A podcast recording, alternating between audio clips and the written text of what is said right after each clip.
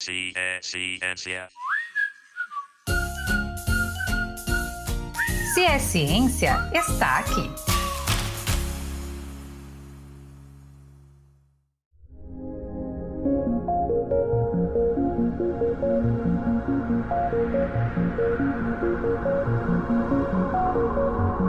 Krypton, do Superman, Pandora, do Avatar, Zandar, dos Guardiões da Galáxia. A ficção é recheada de planetas com diversos formatos, atmosferas e formas de vida. Séculos atrás, a simples ideia de que existiam outros planetas para além do sistema solar era uma loucura com pena de morte. O filósofo Giordano Bruno, por exemplo, defendia no século XVII que o universo era infinito e que o Sol não era o centro de tudo. Por conta de suas ideias, ele foi perseguido e morto pela Inquisição. Mas em 1992, com a descoberta do primeiro planeta fora do sistema solar, ou seja, um exoplaneta, a ciência mostrou que Giordano estava certo parece que o jogo virou, não é mesmo? Até hoje, já foram descobertos mais de 4 mil exoplanetas, e a cada descoberta aumenta a nossa curiosidade. A Agência Espacial Americana anunciou a descoberta de um sistema de sete planetas e todos guardam semelhanças com a Terra. Isso é extraordinário, entre outros motivos, porque eles ficam a 39 anos-luz daqui, ou quase 400 trilhões de quilômetros, o que é pouco do ponto de vista astronômico. Qual o tamanho do universo? Quantos planetas existem nele? Existe vida em outras galáxias? O quão perto estamos de conhecer seres vivos de outros planetas? Sejam bem-vindos a mais um Se é Ciência, o nosso espaço semanal para falarmos sobre ciência e suas aplicações no cotidiano. Hoje nós vamos embarcar numa nave pilotada por professores de física da UFES para entender o que se sabe sobre os planetas que não orbitam o Sol e sobre a possibilidade de se encontrar vida em algum deles. E quem vai conduzir essa conversa é a professora de física da UFES, Ana Maia. Então apertem os seus cintos que essa viagem para além do sistema solar tá só começando. Okay, Houston, we've had a problem here. Ignition sequence start. Six, five, four, three, two, one, zero. All engine running.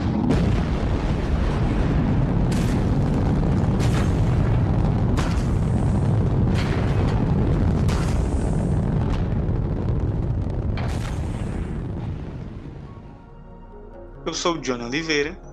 Eu sou o Felipe Rocha e esse é mais um Se é Ciência.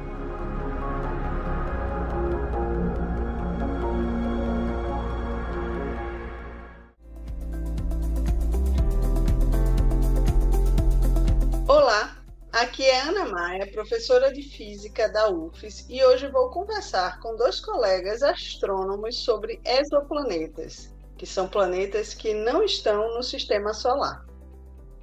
Antes de irmos para outros sistemas planetários, vamos falar um pouco do que estamos. Temos no sistema solar oito planetas, incluindo a Terra, e centenas de milhares de pequenos corpos, como asteroides, cometas e os popularmente conhecidos planeta-anões, que é o caso do antigo planeta Plutão,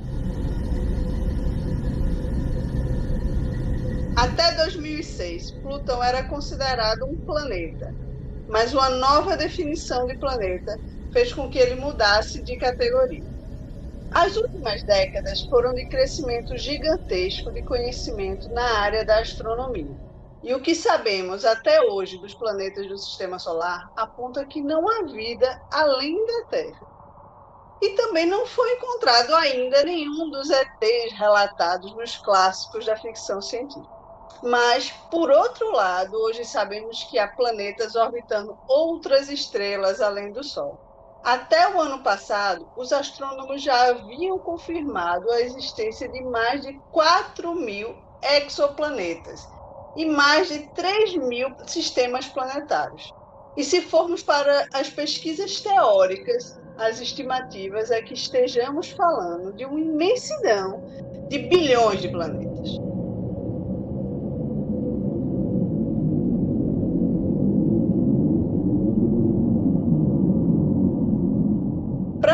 Mais de exoplanetas, estão comigo o professor Diogo Souto, meu colega do Departamento de Física na UFES e coordenador do curso de Astrofísica. e Fábio Vanderlei, que é formado em astronomia pela UFRJ e está cursando doutorado no Observatório Nacional no Rio de Janeiro, orientado pela doutora Kátia Cunha e coorientado por Diogo, que está aqui conosco. Eu agradeço a presença de Diogo e Fábio aqui no CIE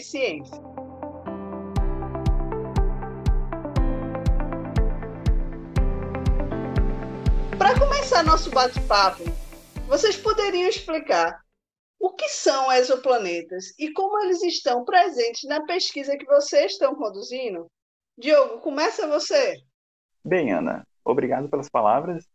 É, de forma simples, é, exoplanetas são planetas que orbitam estrelas que estão fora do nosso sistema solar. Basicamente, a gente tem aqui um prefixo, né, que é exo, significa coisas que estão fora de uma determinada região, e planetas, né, que são os planetas que já existem no nosso sistema solar. Então, exoplanetas é uma nomenclatura para planetas que estão fora do sistema solar.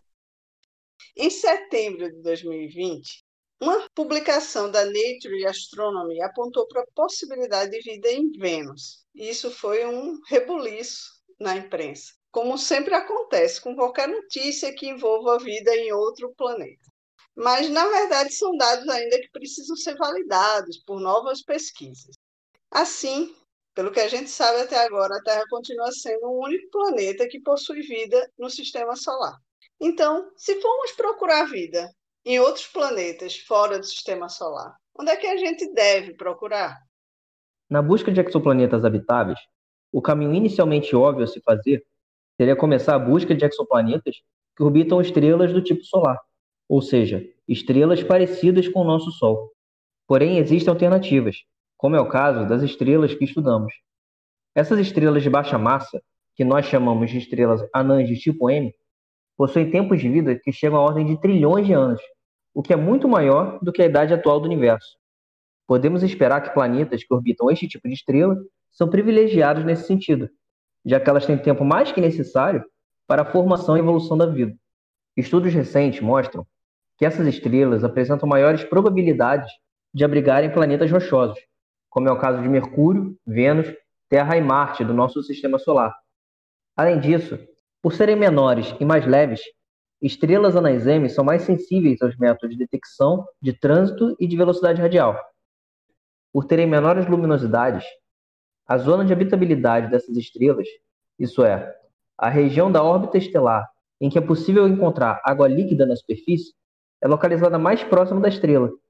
Assim, além de ser mais fácil acharmos planetas orbitando anãs M, é mais provável que um exoplaneta detectado em volta de uma M esteja dentro da zona de habitabilidade, se comparado a outros tipos estelares. Mas vejam só, Fábio, nem tudo são flores.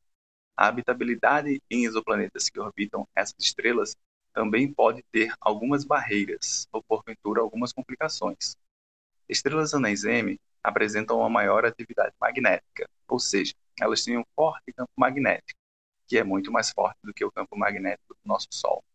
Como consequência, a estrela pode emitir uma forte radiação energética, no ultravioleta, que pode vir a extinguir possíveis atmosferas, consequentemente, vaporizar possíveis oceanos dos exoplanetas.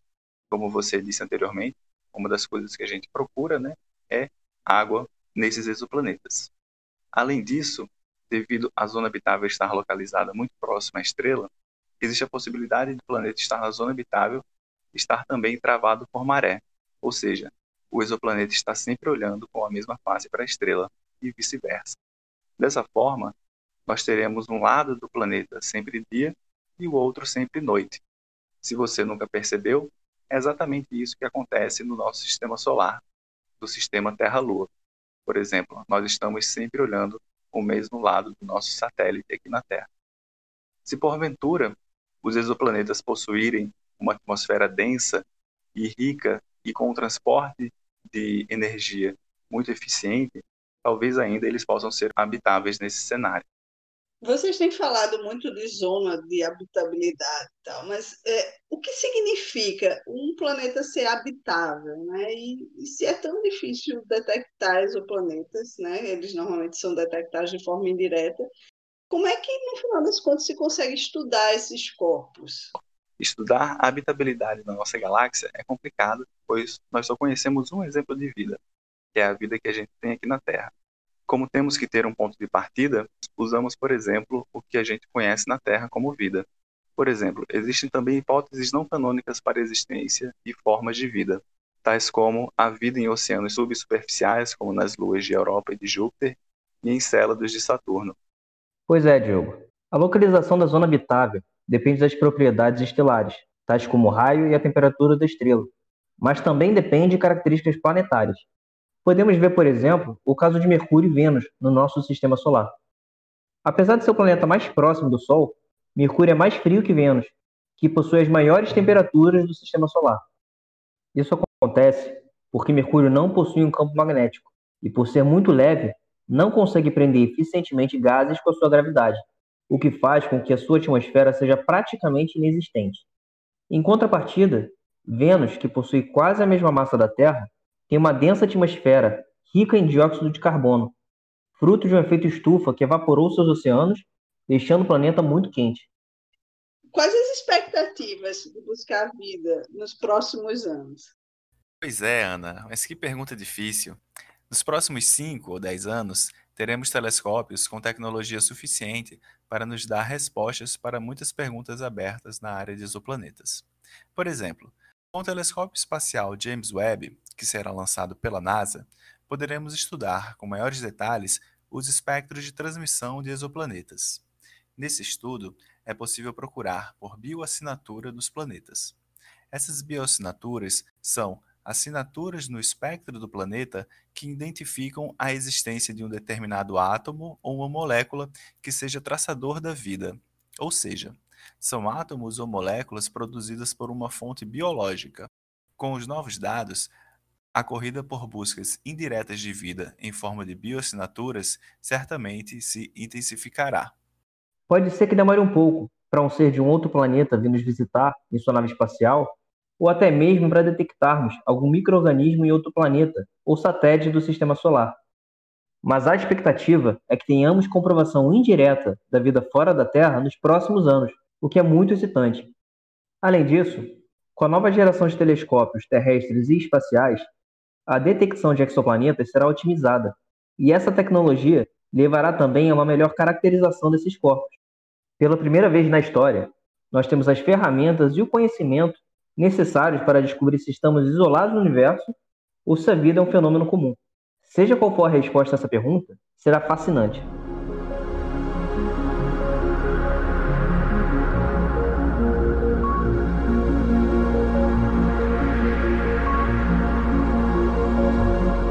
Desse passeio a anos-luz daqui, vamos voltar para a Terra porque temos perguntas dos internautas.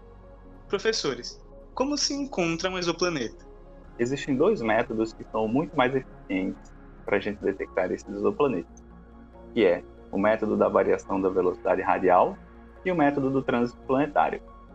No método da variação da velocidade radial, nós observamos com grandes telescópios as pequenas variações na posição da estrela através da assinatura do efeito Doppler no seu espectro.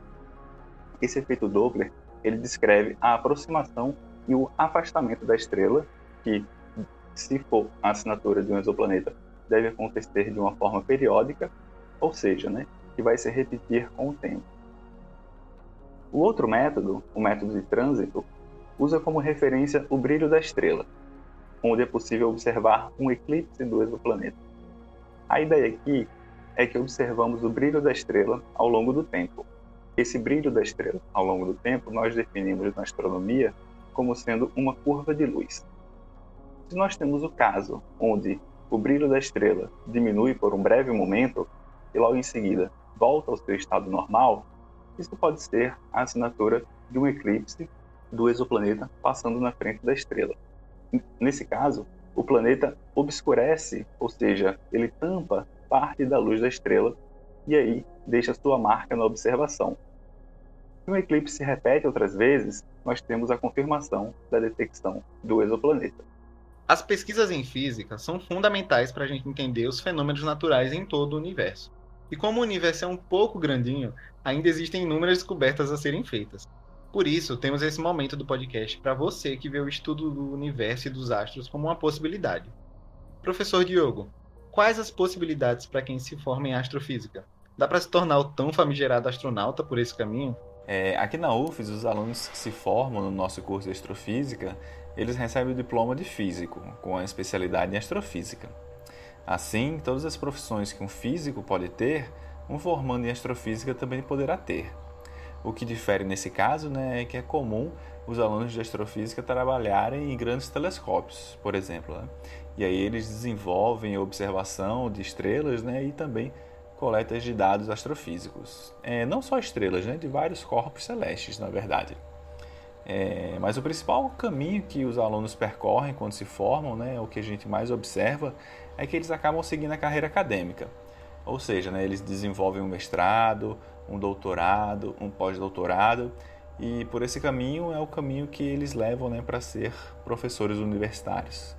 E talvez né, trabalhar também em centros de pesquisa no país ou até mesmo fora do país. E se dá para ser astronauta por esse caminho? Bem, a resposta é sim, mas também é muito pouco provável. Em geral, quem vai para o espaço são militares ou engenheiros ou algumas pessoas que tenham conhecimento específico sobre o tema.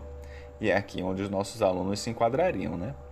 É, mas aí quem sabe se daqui a alguns anos o Brasil desenvolve uma tecnologia necessária para termos um forte programa espacial e isso ser uma coisa comum no futuro, né? É, vamos esperar para ver se isso se torna realidade. Gente, que sensacional! É, com a perspectiva de estarmos perto de descobrir mais sobre planetas habitáveis no universo, terminamos mais um bate-papo sobre ciência. Eu agradeço e parabenizo Diogo e Fábio pelas excelentes explicações e desejo muito sucesso nas pesquisas. Eu que agradeço o convite para participar desse podcast e poder falar um pouco sobre um dos tópicos de pesquisa em astronomia que desenvolvemos aqui no DFI. Muito obrigado pela oportunidade de participar desse podcast e poder falar um pouco dessa área científica tão empolgante que é o estudo de exoplanetas.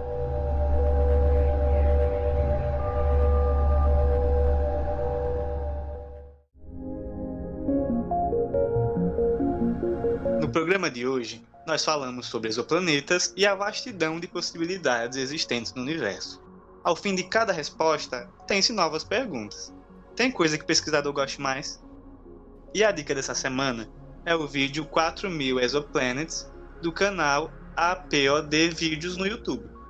Com base no arquivo de exoplanetas da NASA, o vídeo apresenta um mapa que vai sendo preenchido com novos planetas conforme os anos em que eles foram descobertos até 2019. Tá na hora da nossa nave ir embora, mas antes segue a gente no Instagram e no Twitter pelo arroba Ciência. Manda suas dúvidas e sugestões de temas que a gente tá de olho em tudo. Obrigado pela companhia e até a semana que vem. No próximo episódio, tem muito mais ciência aplicada ao nosso dia a dia. Olha só. Você já parou para pensar na importância dos oceanos em nossa vida? Já teve curiosidade em saber um pouco mais sobre oceanografia? A biodiversidade marinha que faz os olhos das pessoas brilharem é representada pelos golfinhos, tubarões, baleias e tartarugas. Mas a vida marinha não é só isso. Diversos outros organismos, como poliquetas, caranguejos, estrelas do mar, de menor tamanho, e outros que a maioria das pessoas nunca ouviu falar, como cipúnculos, compõem a enorme diversidade da vida oceânica. Estima-se que cerca de 85% de todo o lixo encontrado nos mares e oceanos, ele é composto por plásticos.